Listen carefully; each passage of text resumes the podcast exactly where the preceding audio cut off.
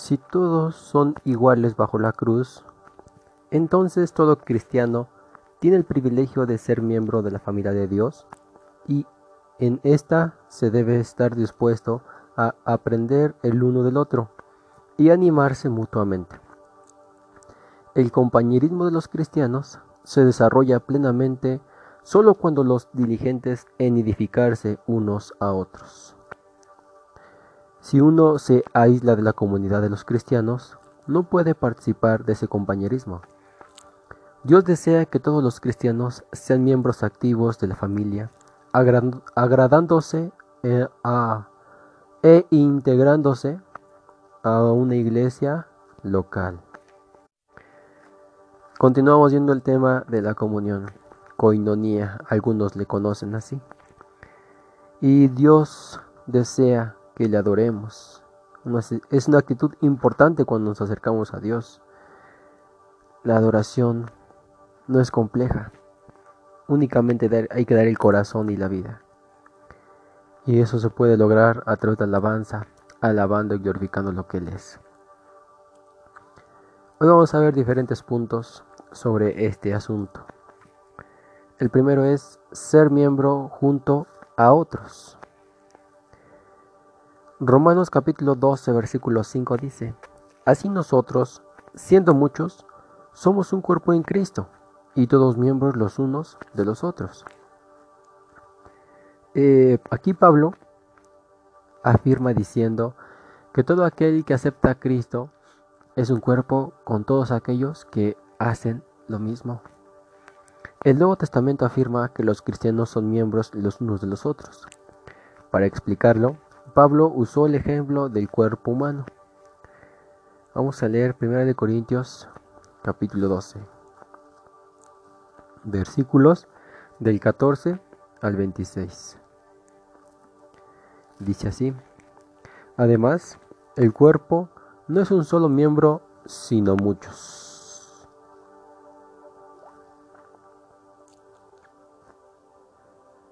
Si dijere el pie, ¿por qué no soy mano? No soy del cuerpo. Por eso no será del cuerpo. Y si dijere la oreja, ¿por qué no soy ojo? No soy del cuerpo. ¿Por qué eso no será del cuerpo? Si todo el cuerpo fuese ojo, ¿dónde estaría el oído? Si, si todo fuese oído, ¿dónde estaría el olfato? Mas ahora Dios ha alocado los miembros cada uno de ellos en el cuerpo, como Él quiso. Porque si todos fueran un solo miembro, ¿dónde estaría el cuerpo? Pero ahora son muchos los miembros, pero el cuerpo es uno.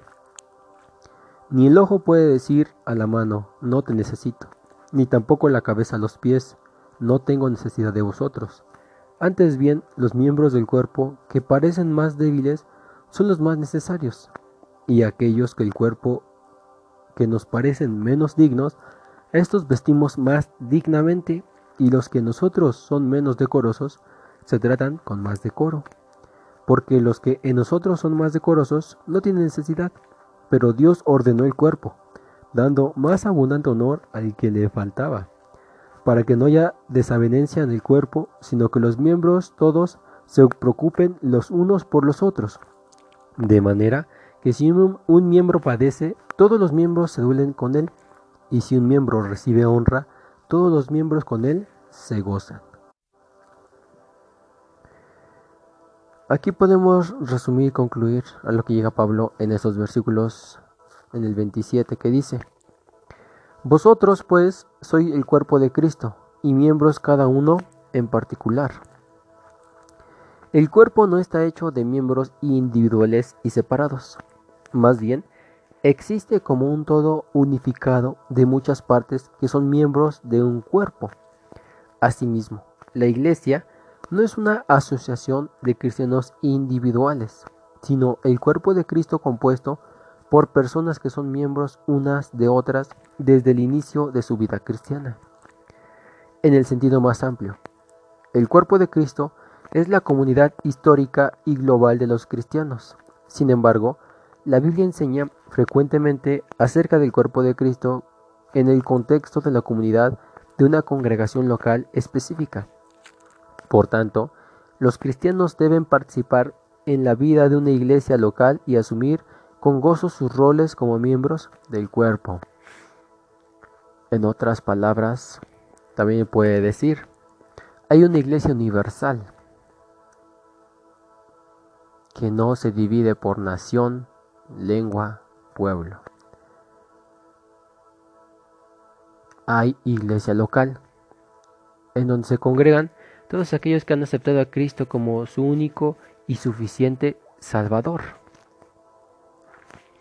Cada uno de nosotros debe pertenecer a una de ellas, para así participar de esa comunión tan maravillosa que el Señor nos permite.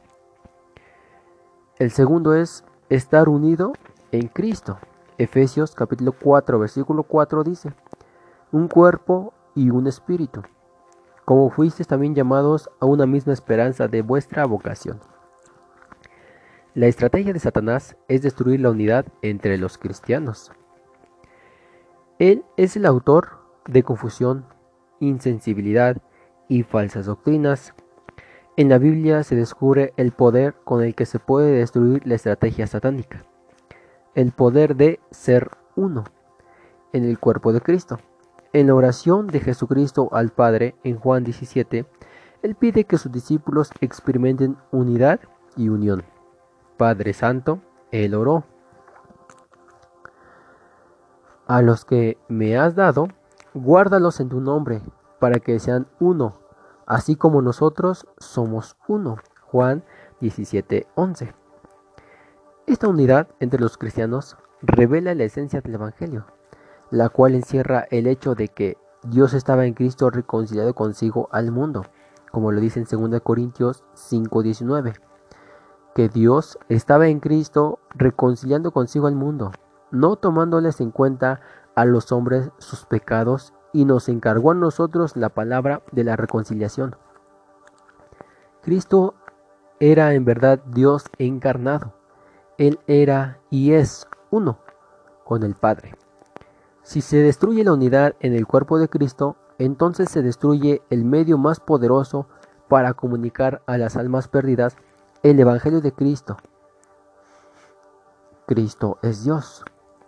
El ingrediente en la iglesia que convence a los no cristianos de que Jesús es Dios es la unidad. Cuando son uno, en cierto sentido, esto representa un milagro porque los seres humanos generalmente tienden a la desunión. Cuando los no cristianos ven verdadera unidad y unión, sus corazones claman deseando participar de esa clase de amor. San Juan 17:21 dice, Padre, que todos sean uno, como tú, oh Padre, en mí y yo en ti, que también ellos sean uno en nosotros, para que el mundo crea que tú me enviaste. Hoy en día vemos una triste realidad, porque las iglesias no están unidas. Cada uno toma su propio lugar, cada uno toma su propio camino, cada uno se cree mejor o mayor al que está a su lado. Pero aquí vemos que esto no debe ser así. La escritura nos dice que debemos ser uno, estar unidos a Cristo. Si pertenecemos al cuerpo de Cristo, nuestra esencia es la unidad. El tercero, acepte las diferencias entre unos y otros. Efesios capítulo 4 versículo 7 dice, pero cada uno de nosotros fue dada la gracia conforme a la, medida del don de Cristo. Todos los creyentes fuimos hechos uno en el cuerpo de Cristo. Sin embargo, aún existe mucha diversidad entre los cristianos. Para ser el cuerpo unido de Cristo, debemos entender y aceptar las numerosas diferencias entre los miembros de este cuerpo. El primero es, ha recibido dones. Aunque la salvación proviene del único Espíritu Santo, los dones que Él imparte son diferentes. A algunos les da el don de enseñar, a otros el don de lenguas, a otros el discernimiento. El Espíritu Santo desea que se usen estos diferentes dones en unidad para formar y edificar el cuerpo de Cristo, no para comparar y criticar. El segundo, se le han dado diferentes niveles de fe. Romanos 14.1 dice, Recibid al débil en la fe, no para contender sobre opiniones. Romanos capítulo 14 versículo 3 dice, El que come, no menosprecia al que no come, y el que no come, no juzgue al que come, porque Dios le ha recibido. Si es cristiano maduro, será sensible a los hermanos de Cristo que no tengan la misma madurez espiritual. Se cuidará de no hacer algo que pudiera hacerles tropezar y caer en pecado. Si estas dos actitudes existen en el cuerpo de Cristo local, entonces habrá unidad. El tercero, existen diferentes trasfondos personales. Los prejuicios, favoritismo y discriminación en el cuerpo de Cristo violan las leyes de Dios y destruyen las funciones de la iglesia. Todos son uno, cada miembro es importante, sin importar su situación económica, edad, raza o condición física. Si muestra favoritismo o juzga a la gente por su apariencia externa, destruye la unidad, armonía y unión del cuerpo de Cristo.